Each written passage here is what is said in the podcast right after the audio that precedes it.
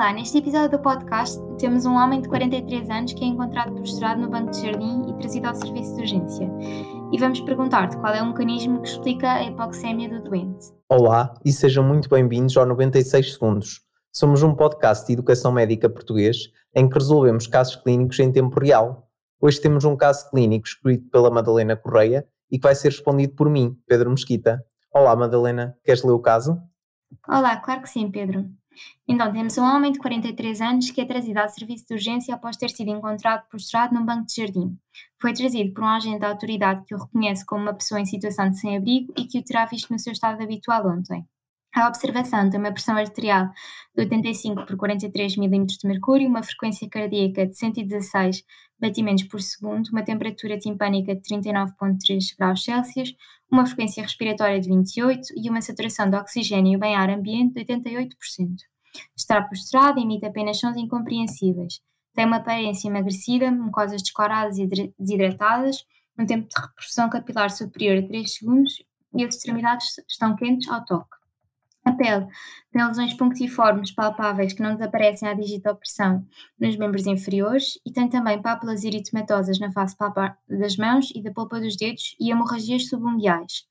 São visíveis escoriações punctiformes e lesões cicatriciais na região da prega do sangrador de ambos os braços. A auscultação cardíaca destaca-se um sopro holosistólico 3 em 6, mais audível no bordo esquerdo do externo médio inferior e que aumenta com a inspiração. A auscultação pulmonar e o exame abdominal não têm alterações. No exame neurológico, as pupilas estão isocóricas e isorreativas. A Glasgow Coma Scale é de 10 e não tem sinais menígeos. O tónus os reflexos tetanosos estão mantidos nos quatro membros e são simétricos. Fez-se uma gasometria no serviço de urgência, em ar ambiente, e tinha um pH de 7.2, uma pressão de oxigênio de 60, de dióxido de carbono de 22, um bicarbonato de 16, uh, os iões estavam normais e os lactatos eram de 4. Realizou também uma radiografia de tórax que não tinha alterações. A questão uh, é qual é o mecanismo da hipóxia do doente. Incentivo a fazerem uma pausa e a tentarem responder com estudo ativo. Vamos então ouvir as hipóteses de resposta.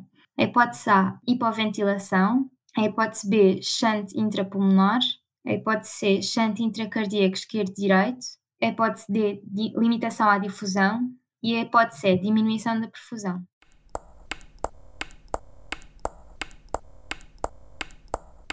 Ok, Madalena. Um, quando olho aqui para este caso, consigo ver, portanto, temos um homem de 43 anos que foi encontrado com uma alteração do estado de consciência. Uh, é muito importante o fator de risco que ele apresenta, uma vez que é uma pessoa em condição de sem-abrigo e, portanto, neste, neste tipo de pessoas temos sempre que pensar em uh, doenças, por exemplo, infectocontagiosas, é uma associação muito típica nos casos clínicos. Depois, em termos uh, analíticos e sinais vitais, temos um doente claramente uh, em sepsis, com um choque quente, uma vez que ele tem o tempo de perfusão capilar superior a 3 segundos, e tem uma pele com lesões pontiformes, que não desaparecem à digitopressão, portanto parece aqui alguns sinais de embolização ou púrpura, uh, pápulas eritematosas, portanto alguns sinais de uh, fenómenos imunes, uh, associadamente à parte das escoriações pontiformes na, na fossa cubital, devemos pensar em consumo de drogas endovenosas. E portanto, com um sopro de novo, que aumenta com a inspiração, ou seja, à direita, devemos pensar sem dúvida numa endocardite uh, infecciosa. Uh, com, com, este exame neurológico tranquiliza-nos no sentido que não parece haver uh, embolização cerebral e na gasimetria confirma os achados do exame objetivo em que parece ter uma clara acidose metabólica. portanto, a minha resposta, Madalena, seria a, a diminuição da perfusão, uma vez que me parece uma situação de embolização.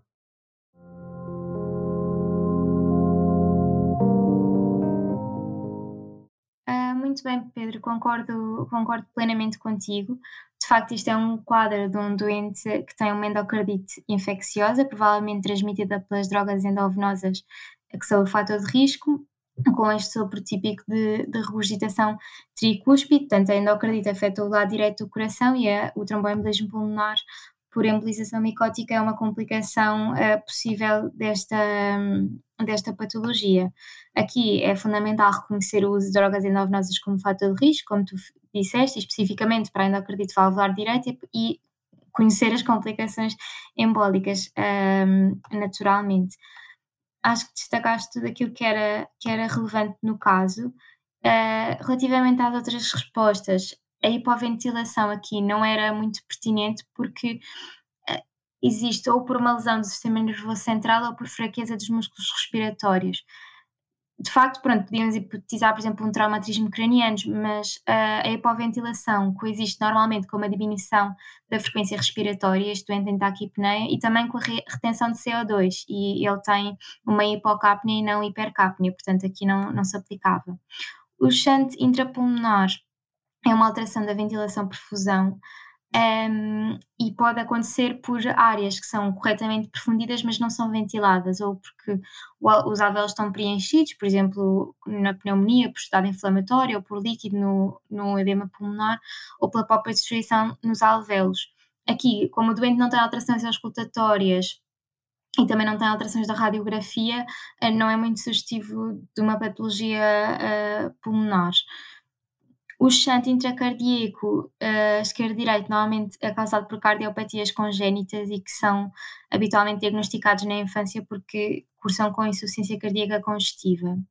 E, por fim, a, a limitação da difusão ocorre por diminuição propriamente da área alveolar que está disponível para as trocas gasosas, por exemplo, por enfisema ou então por espessamento da membrana, uh, como uma pneumonia ou uma fibrose, um, ehm, uma pneumonia intersticial, e por isso por não haver antecedentes conhecidos, não existir clínica respiratória compatível e talvez, mais uma vez, por não existirem alterações na radiografia de tórax, acabamos também por eh, excluir esta hipótese, por isso, naturalmente, que a diminuição da perfusão era a correta uh, pela obstrução de uma artéria pulmonar ou subsegmentar. Ok, Madalena, obrigado. Uh, acho que foi um, um, excelente caso para abordar todos, toda a clínica da, da, endocardite infecciosa e realmente reconhecer esta complicação, uh, uma vez que o tromboembolismo pulmonar é uma complicação mesmo muito frequente e muito perguntável. Um, e por isso, obrigado por nos terem ouvido. Não se esqueçam de visitar o site MedApprentice, onde podem encontrar uma explicação mais detalhada deste caso clínico. Boa noite.